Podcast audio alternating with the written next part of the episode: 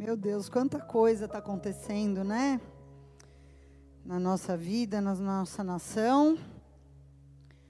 E vamos seguir entendendo eu que essa palavra é uma continuação da palavra do domingo passado, da parte do Senhor para nós.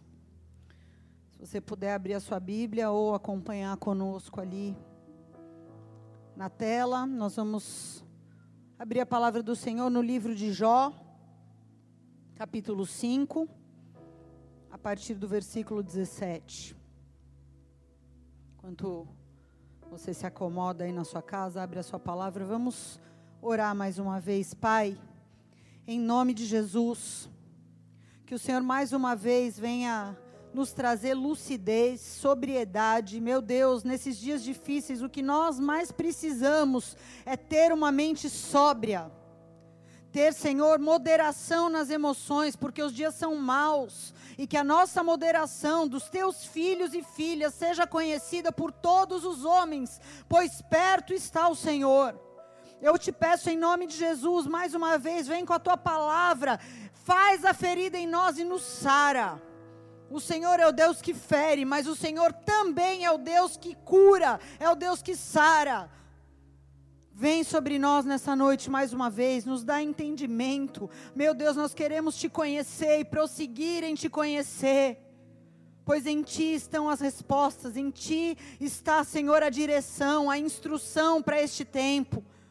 Em nome de Jesus, nos alegramos em poder estar reunidos, ainda que de maneira virtual, mas unidos num só corpo, num só espírito, num só coração em tua presença. Nós nos apresentamos mais uma vez a ti, em nome de Jesus. Amém e amém. Vamos ler aqui Jó 5:17 até o 27.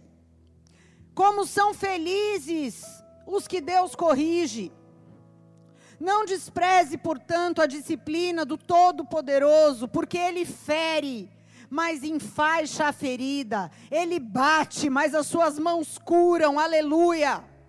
Ele o livrará de seis desgraças, e na sétima o mal não te tocará. Ele te livrará da morte no tempo da fome, e do poder da espada no tempo da guerra. Você estará protegido de calúnias e não terá medo quando vier a destruição. Você rirá da destruição e da fome, e os animais selvagens não te assustarão. Você fará um pacto com as pedras do campo, e até os animais selvagens estarão em paz com você.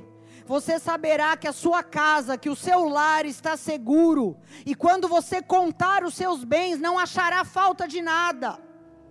Você terá muitos filhos, descendentes, e capim no seu pasto. Seu pasto será verde. Você irá para a sepultura em boa velhice, como um feixe de trigo que foi colhido no tempo certo.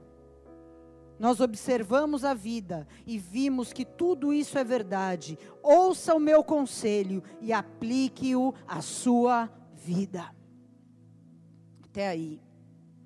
Queridos, antes de entrar propriamente naquilo que toca as nossas vidas, eu quero fazer um parêntese sobre esses dias difíceis, estranhos e pesados sobre a nossa nação. Se você congrega aqui nessa casa, pelo menos para você não deveria ser surpresa, porque há meses o Senhor tem dito: tudo que é abalável será abalado.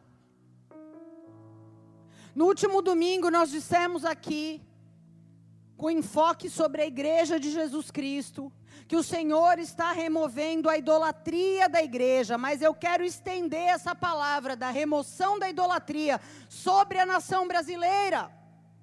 Porque, infelizmente, muitos brasileiros, inclusive muitos cristãos, depositaram uma expectativa messiânica em figuras políticas.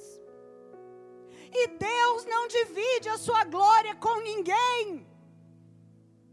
Aquilo que o Senhor tem prometido fazer com a nação brasileira não poderá ser atribuído a homens. Independente de qualquer coisa, eu não quero entrar no mérito, porque todos têm acertos e têm erros, amém? Mas pelo menos, se o povo brasileiro não entender, por favor, pelo menos a igreja precisa entender o versículo central da Bíblia. Se você abrir a Bíblia no meio, sabe o que está escrito ali? No Salmo 118, versículo 8 e 9: É melhor se refugiar no Senhor do que confiar em pessoas. É melhor se refugiar no Senhor do que confiar em príncipes, em governantes.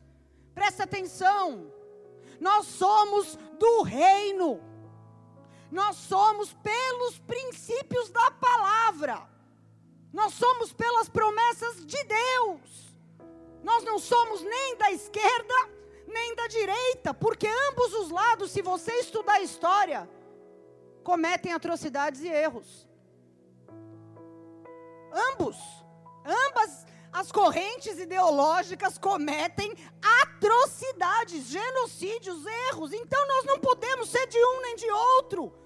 Antes de você entrar no embalo falando que você é alguma coisa, estude a história contemporânea dos dois últimos séculos. E aí você vai ver que você não pode vestir uma camisa ideológica política porque todos cometem atrocidades e erros e alguns têm acertos em algumas áreas. Porém, o coração humano, infelizmente, tem uma inclinação em fazer ídolos para si, em criar partidos, em criar divisões. Está lá em Gálatas 5, isso são obras da carne, as divisões, os partidos mas isso é uma inclinação do coração do homem. Mas eu quero te dizer: Deus está acima de tudo isso. E eu quero te provar isso na palavra.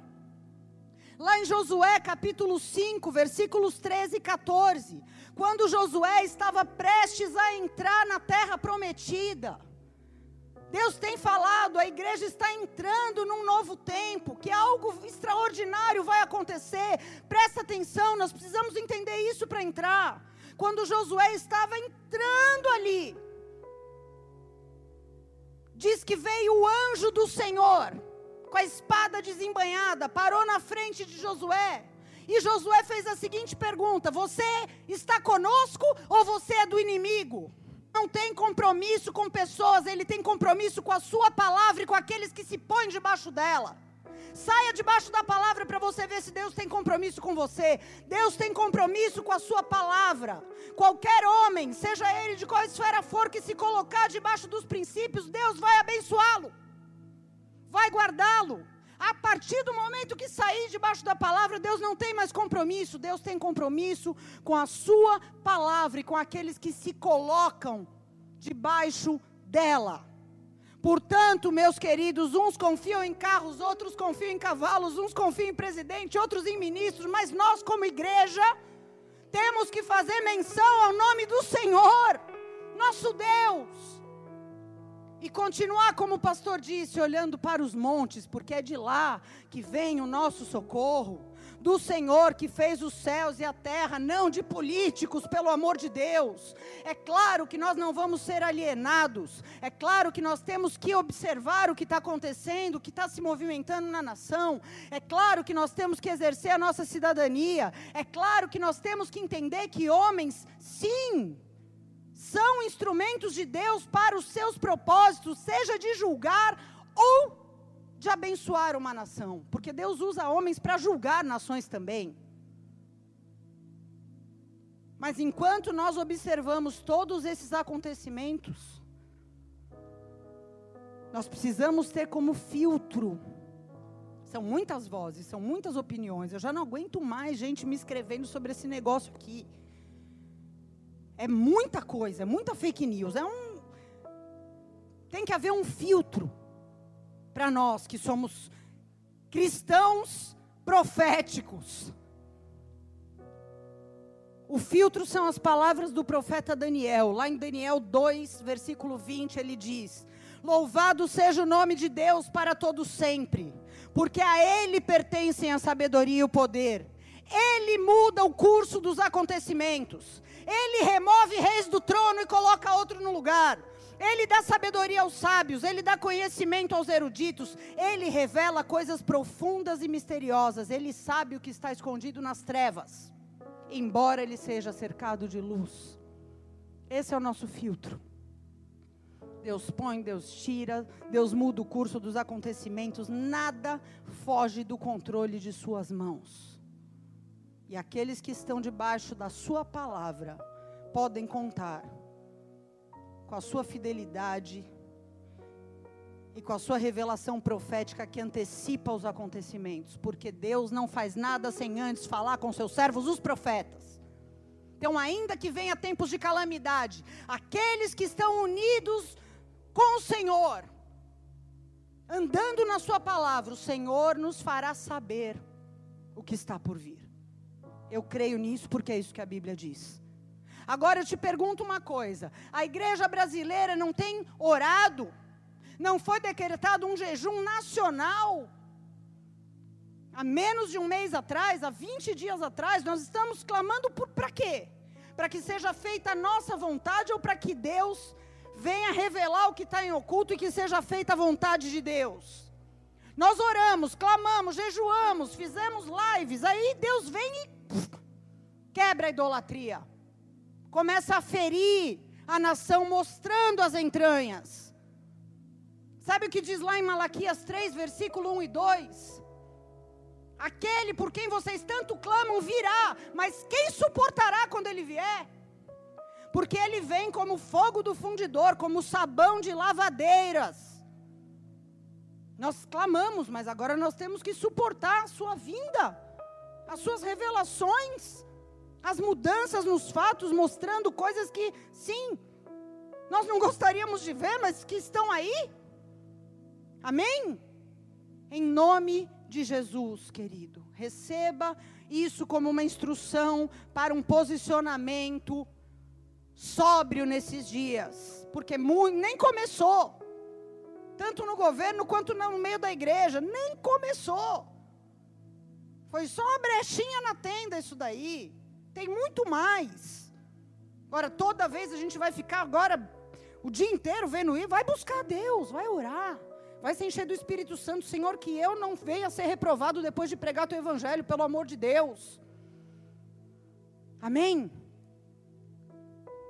Queridos, eu não sei se você tem acompanhado, agora sim vou entrar naquilo que toca as nossas vidas. alguns sinais nos céus nos últimos tempos. Muito foi falado sobre a superlua no dia da Páscoa. Sobre as luas de sangue que estão programadas para acontecer, sobre o aquecimento solar, tem sido falado. E eu comecei a ouvir sobre essas coisas e comecei a buscar saber o que a palavra dizia sobre isso. Encontrei lá em Isaías 30, versículo 26 está registrado. A lua será tão brilhante quanto o sol. O sol será sete vezes mais claro, como se fosse a luz de sete dias num só. Assim será quando o Senhor começar a sarar o seu povo e curar as feridas que lhe causou. Eu entendi que esses sinais feitos por Deus no céu são para nos apontar, como nós falamos no culto passado, nos ajudar a discernir os tempos. Nesse texto, Isaías diz: quando essas coisas acontecerem, será o tempo em que eu começarei, o Senhor diz, a sarar o meu povo e a curar as feridas dele. Então eu entendi que começou, junto com esse movimento estranho no mundo inteiro, um tempo de cura. Parece contraditório, mas não é. No meio de tanto desgaste, o Senhor vai começar a buscar os quebrantados de coração para curá-los. É um tempo onde Deus vai trazer cura para nações, para famílias, cura para filhos e filhas. Mas antes de trazer a cura, Deus vai expor as feridas. No domingo passado, nós falamos no livro do profeta Ezequiel, lá no capítulo 7, versículo 9, que nesse tempo, Deus está se apresentando como Jeová Naká, o Deus que fere, o Senhor que fere. E fere por quê? Fere porque não aceita aparências mais. Fere porque quer tratar com a nossa essência. Fere porque a resposta para essa geração que está destruída. A resposta não está na política, a resposta não está nas drogas, a resposta não está no sexo livre. A resposta não está nas ideologias, não está em nenhuma religião, nem na evangélica. A resposta está na manifestação de filhos e filhas curados em suas feridas. Então, o que Deus está fazendo? Deus está metendo o dedo na ferida. Sim. Mas Ele promete nos curar. Ele fere, mas Ele cura. Nós lemos aqui Salmo 147, versículo 3 diz: Ele cura os de, de coração quebrantado e sara as suas feridas. Ou seja, Ele não cura a todos que estão feridos. Ele cura somente os de coração quebrantado. Por quê? Porque aquele que tem um coração quebrantado, ele admite que a ferida existe. O orgulhoso, ele encobre a ferida. O soberbo, ele busca pessoas que digam para ele que a ferida nem existe. Isso aí não é uma ferida, isso aí não é nada, é uma ilusão de ótica. A ferida não existe. Ele busca pessoas que façam ele, que fechem com ele. Essa ferida foi uma coisa que inventaram, não está aí. É uma miragem. Mas o quebrantado, ele expõe a ferida. Ele suporta a dor do curativo. E ele vê a sua ferida sendo curada. Deixa eu falar uma coisa para você. Nós só podemos dar aquilo que nós temos para os outros. Você só pode dar aquilo que você tem. Se o seu evangelho é um evangelho superficial que não cura tuas próprias feridas, você não pode dar ele para ninguém, achando que vai fazer efeito na vida daquela pessoa. Chega de curativos superficiais, de paliativos, que encobre por um tempo, que dá um alívio, mas que não traz cura definitiva. Chega de ir atrás de cães que lambam as tuas feridas para dar uma sensação gostosinha, um alívio, falando aquilo que você quer ouvir, para que você não sinta mais que as feridas estão ali. Deixa vir os cães, eles vão ficar lambendo e eu vou me sentir melhor, não vou nem perceber que eu estou ferido. A profecia do profeta Jeremias denunciava exatamente isso. A nação estava cometendo pecados Geração após geração, gente, o que é a nação brasileira, pelo amor de Deus, as aberrações que essa nação comete há séculos. Não vou nem falar do período anterior ao descobrimento pelos portugueses, vamos pegar 500 anos de pecado, de derramamento de sangue, de abuso sexual, de promiscuidade a céu aberto, de corrupção, de tráfico de influência de abuso de substâncias. E tudo isso entrando na igreja. O povo do tempo de Jeremias, o povo crente, o povo de Deus se corrompendo, os sacerdotes ficando loucos, os profetas vendidos, e Jeremias bradava. E várias vezes você lê isso na profecia de Jeremias. Eu peguei aqui dois versículos que são idênticos em capítulos diferentes. Jeremias 6,14, Jeremias 8,11. O que, que ele diz? Qual que, qual que era a dor de Jeremias? Oferecem curativos superficiais para uma ferida mortal.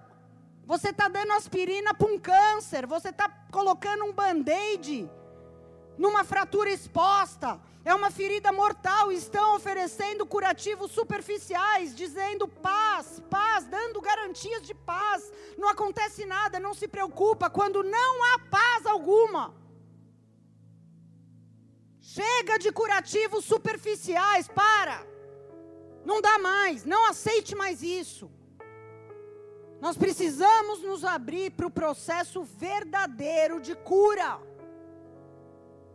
Esse período de quarentena, sabe o que, que ele está fazendo? Ele está expondo feridas que estavam encobertas, cara.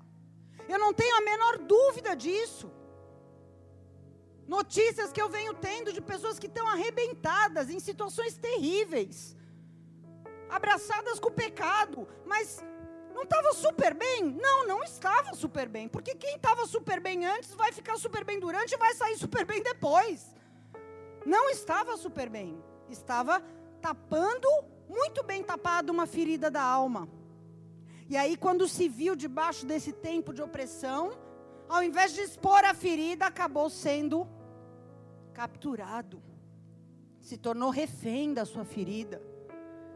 Casais que estão se matando dentro de casa. Matava bem até três semanas atrás, antes da quarentena. Não era o casal 20? Não, não era. Estava botando as feridas debaixo do tapete. Aquele silêncio sepulcral que ninguém fala nada para não arrumar confusão, mas não trata os, os, os problemas. Ah, eu não tento falar porque se eu tento falar da briga, ferida tampada. E agora, trancado com, dentro de um confinamento, Explode pus para tudo quanto é lado. Pais e filhos que vão empurrando a vida com a barriga, porque tanta coisa, são 20 atividades no dia, não tenho tempo para ficar vendo a real situação espiritual do meu filho, da minha filha, de ter uma conexão verdadeira. E agora estão assustados. Meu Deus, nós estamos desconectados, não temos assunto, eu não consigo entrar. Assustador. Por quê? Porque a ferida estava tapada. Queridos, esse tempo está expondo a realidade de cada área da nossa vida.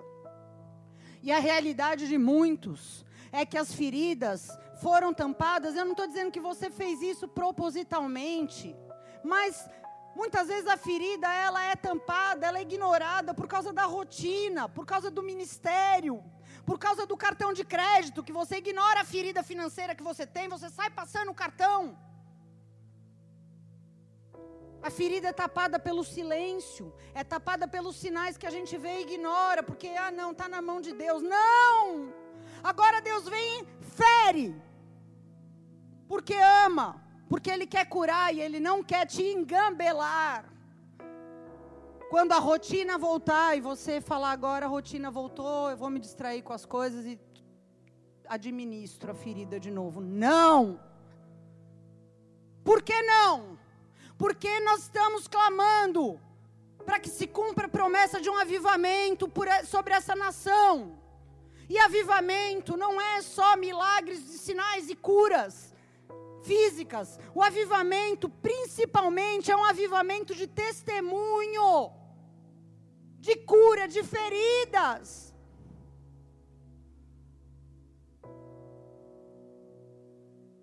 Lá em Jeremias 8 ainda, versículo 20 a 22, tem uma chave para nós, maravilhosa.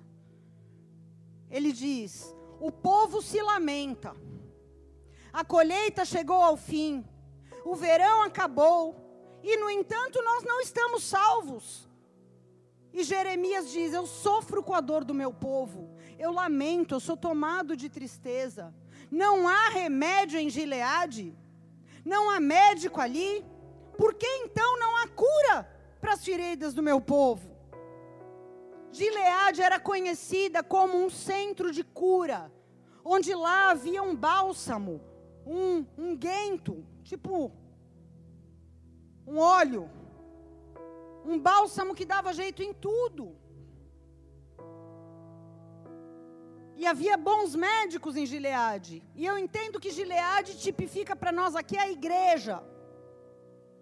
Jeremias questiona Deus. Senhor, nós estamos sofrendo. Por que, que Gileade não tem cura para as nossas feridas? Talvez você esteja sofrendo, dizendo: Senhor, eu estou na igreja, não tem cura na igreja. Não tem gente ali, médicos para minha alma? Por que, que a minha ferida não sara? E a chave está para nós no significado da palavra Gileade. Que eu não sabia e acabei de descobrir agora, dois dias atrás. Desde o início desse ano, o pastor Eric tem falado sobre os montes de influência, os sete montes de influência na sociedade, que nós temos que sair das quatro paredes, que nós temos que escalar esses montes, porque Satanás está trabalhando a todo vapor, e que se a gente não levar o nome do Senhor, se a gente não levar o poder da palavra de Deus até esses montes, estamos perdendo o nosso tempo, trancado aqui dentro, só confabulando e adorando a Deus e saindo e não fazendo nada lá fora. Sabe o que significa Gileade? Um dos significados é monte do testemunho. Jeremias dizia, mas não há cura em Gileade? Sim, há cura em Gileade. Há cura se houver testemunho. Se for só um ajuntamento religioso, de pessoas que querem feridas lambidas e que escondem as suas feridas para viver de uma aparência, não há cura. Mas se houver testemunho, há cura. Toda influência, presta muita atenção no que eu vou dizer agora. Toda influência da igreja, a Bíblia diz, Jesus falando para os seus discípulos: vocês são a luz do mundo. Vocês são o sal da terra. Isso fala de influência. Luz, ela não brilha onde há muita luz, ela brilha nas trevas. O sal não faz diferença onde há um bom tempero, ele faz diferença onde nada tem gosto. Isso é influência. Mas toda influência da igreja não depende de estrutura física, de equipamentos, de bons ministros, depende única e exclusivamente do testemunho. O monte do testemunho é a base para nós, é a plataforma para nós alcançarmos os outros sete montes e ficarmos lá em cima, levantando o nome do Deus que nos curou as feridas. Sabe por que, que a gente vê tanto escândalo envolvendo o nome de pessoas evangélicas? Eu vou te dizer o porquê porque muitos alcançam lugares de evidências em vários montes na política, na educação, na comunicação, na religião, e etc, etc. Mas o fundamento do testemunho não tem. Não há um testemunho de feridas que foram curadas, de um caráter que foi sarado. Então a pessoa ela tapa as feridas e vai subindo. E vai subindo. Vai fazendo, vai edificando, vai constituindo família, ministério, carreira profissional, fama. Mas ela não expõe as feridas para cura. Então, quando ela está lá no alto do monte, Satanás vem e precipita ela para baixo. E no dia seguinte ninguém se lembra o nome dela, mas lembra que era um fulano de tal crente. É isso. A base da nossa vida a base daquilo que Deus quer fazer na tua vida como indivíduo, no teu casamento, na tua família, nessa igreja, nessa cidade, na nação, é o testemunho de obediência e temor do Senhor. Porque a obediência e o temor do Senhor nos trazem entendimento, nos trazem sabedoria, que é o conhecimento aplicado na nossa vida, e isso traz cura. Isso traz correção de caminhos. Isso sara as feridas mais profundas da nossa alma. A igreja nunca foi chamada para ser uma influência na terra como instituição. Nunca. A igreja nunca foi chamada para ser uma influência como instituição, porque o reino de Deus não é desse mundo. João 18:36 diz isso. A igreja foi chamada para ser influência como? Por meio de pessoas que estavam feridas e foram curadas. Essa é a forma de influência da igreja. Ela foi chamada para chegar numa sociedade através de casais que estavam feridos, foram curados e agora podem falar dessa cura para outros casais que estão arrebentados. Ela é uma influência quando pais voltam seu coração para os seus filhos, o coração dos filhos se converte ao dos pais. Então, essa família que foi curada por Deus na sua cultura, no seu modo de se relacionar e de viver, sai lá fora e pode falar para as famílias arrebentadas, com autoridade: Nós fomos curados. Existe no meu testemunho uma esperança para você. O Deus que fez aqui, faz aí. Essa influência da igreja não é institucional. Nunca foi. E se começar a ser, não é a igreja mística de Cristo, o corpo invisível de Jesus pela terra. 1 Pedro 2,5 diz: a igreja é feita por pedras vivas, ela não é feita por tijolos, por paredes, por teto e por estrutura. Ela não é feita por um imóvel, e é por isso que nós estamos todos reunidos agora fora desse imóvel, porque essa igreja viva, ela é feita por pedras vivas, essa pedra é, sou eu e é você. E quando nós deixamos Deus tocar as nossas feridas, expondo elas, não negando mais elas, não minimizando elas, não procurando pessoas para lambê-las, nós somos curados. E sabe o que acontece? Quando nós somos curados, nós passamos a ser agentes de cura para pessoas feridas, para casais feridos, para pais feridos, para filhos feridos, para cidades feridas, arruinadas, assoladas, para nações destruídas. Foi isso que aconteceu com Jesus. E Ele é o nosso modelo, ninguém mais. Ele é o nosso modelo, Ele é o primogênito dos filhos. Você é filho, olha para o teu irmão mais velho, Jesus.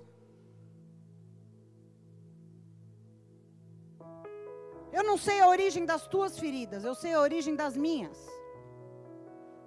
Talvez você tenha feridas tão profundas que você não sabe nem quando que começou, tão antigas que você nem lembra a raiz.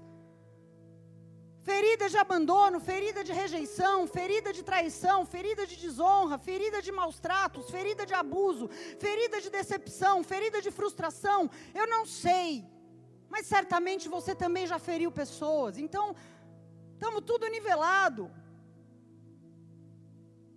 Não podemos ficar com autocomiseração para sempre, nos lamentando pelas feridas que nos fizeram. Quando Zacarias profetizou, antes do nascimento de Jesus, ele teve uma visão com Jesus. Quando ele viu a visão, ele via as feridas nas mãos de Jesus. E diz lá em Zacarias 13,6: Se alguém perguntar para ele que feridas são essas nas suas mãos, ele dirá: são as feridas com que fui ferido na casa dos meus amigos. Só fui ferido por gente que eu amo, que era importante para mim, querido. Mas Jesus ficou se lamentando por isso? Não! Ele, o nosso modelo, o que, que aconteceu com as feridas dele? Lá em Isaías 53, versículos 5 e 6 diz: Mas ele foi ferido por causa da nossa rebeldia, esmagado por causa dos nossos pecados. Ele sofreu castigo para que nós fôssemos restaurados. Ele recebeu açoites para que nós fôssemos curados. Todos nós nos desviamos como ovelhas, deixamos os caminhos de Deus para seguir os nossos caminhos. E, no entanto, o Senhor fez cair sobre ele o pecado de todos nós. Ele foi ferido por quem ele amava. Sim, mas foram essas feridas que nos trouxeram a possibilidade de cura.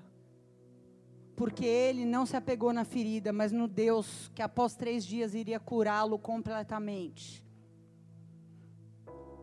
Por isso, as feridas de Jesus têm poder para nos curar. Nós declaramos isso quase que como uma reza, muitas vezes. Pelas suas pisaduras somos sarados. Você sabe o que isso significa?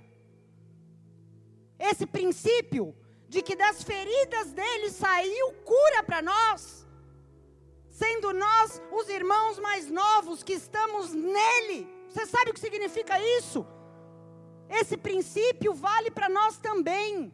Quando você larga a autocomiseração, quando você larga os cães que ficam lambendo as suas feridas, quando você para de esconder e apresenta e fala: Deus, eu quero ser curado. Faz o processo completo em mim. Você, assim como Jesus, se torna uma fonte de cura para outros. E aí as suas feridas não são mais um sofrimento em vão. Quanta gente eu vejo que tem feridas, mas é um sofrimento em vão, não produz nada. Porque a pessoa não se deixa ser curada. Ela não quer ser curada, ela está agarrada na ferida. Tem uma dependência emocional com a ferida. Eu não sei viver de outra maneira, eu só sei viver com a ferida. Para com isso.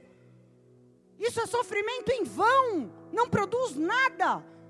Mas se você expõe as suas feridas, como Jesus fez, mostrando, essas foram as feridas feitas na casa dos meus amigos. Mas eu vou até o fim, até Deus me levantar no terceiro dia, porque dessas feridas vai sair poder para curar. Eu vou olhar, eu vou ver o fruto do meu trabalho, vou ficar satisfeito. Querido, isso é ser mais do que vencedor é quando você não apenas é curado, mas você se torna um agente de cura. As suas feridas contêm o poder de Deus quando elas são curadas. Esses tempos de trevas estão revelando como está a essência da tua vida, como está a essência da minha vida. Talvez você esteja aí na tua casa clamando por resposta, Senhor, Senhor, me ajuda, eu não estou entendendo. Lá em Jeremias, de novo, 15, 18, Jeremias fala: Senhor, por que, que eu continuo a sofrer? Por que, que a minha ferida não tem cura? E eu quero declarar sobre você a resposta do Senhor para Jeremias nessa noite. Assim diz o Senhor, versículo 19: Se você voltar para mim, eu o restaurarei para que você possa continuar a me servir. Se você disser palavras de valor, em vez de palavras inúteis, você será o meu porta-voz. Você os influenciará, mas não deixará mais que o influenciem. Oh!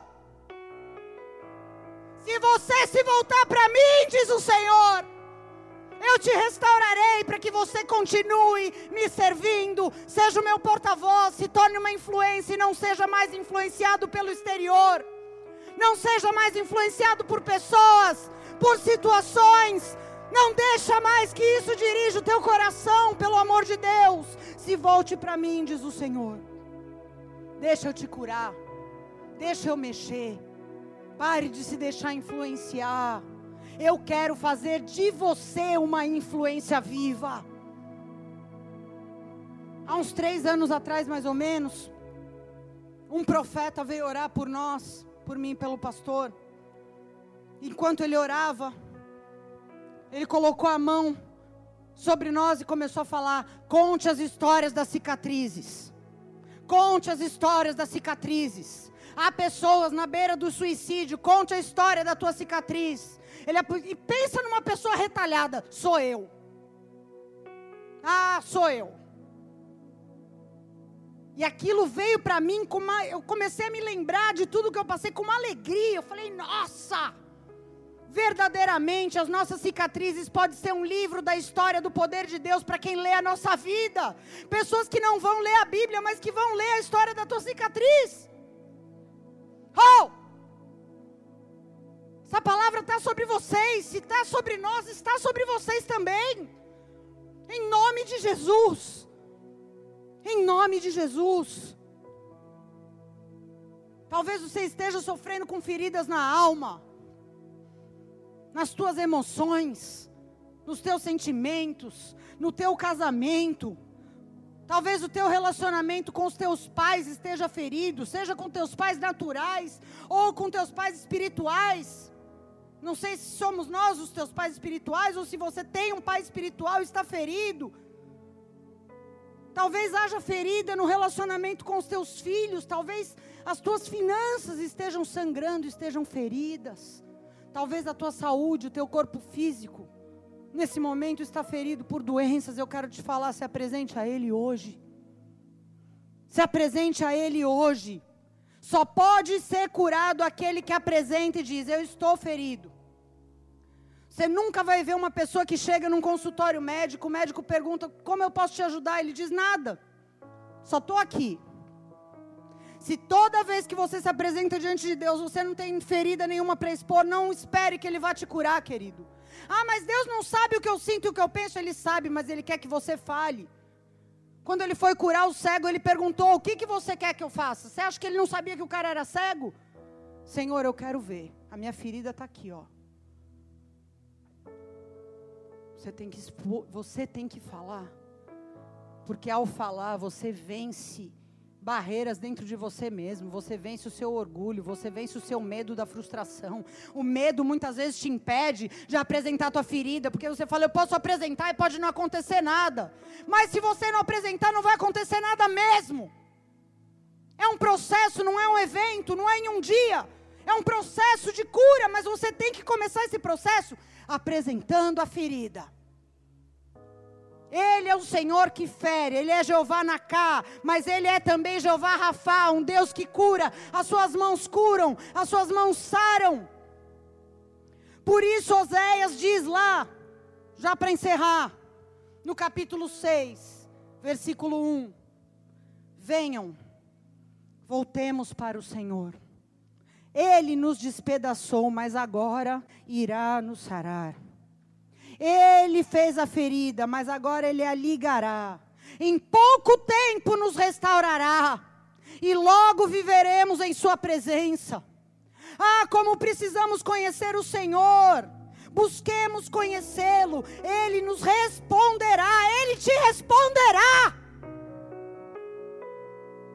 Tão certo como vem o amanhecer, tão certo como o sol nasce de manhã, Ele te responderá.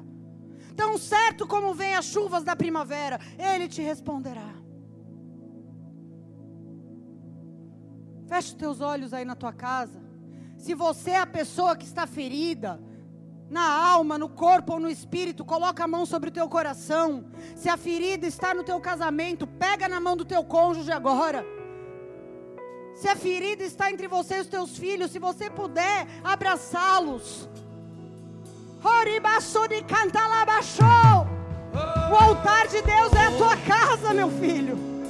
O altar de Deus é a tua casa, minha filha. Exponha ao Senhor. Exponha ao Senhor aquilo que o homem não pode fazer por você. Oribasurianda. Foi ferido por causa de nós, para que nós tivéssemos cura. Por favor, se aproprie daquilo que Ele sofreu por você, para que as tuas feridas possam fazer isso por outros. De na de na Senhor, nós estamos aqui olha para as nossas feridas, nossas feridas na alma, nossas feridas familiares. Ori baixou de canta lá baixou.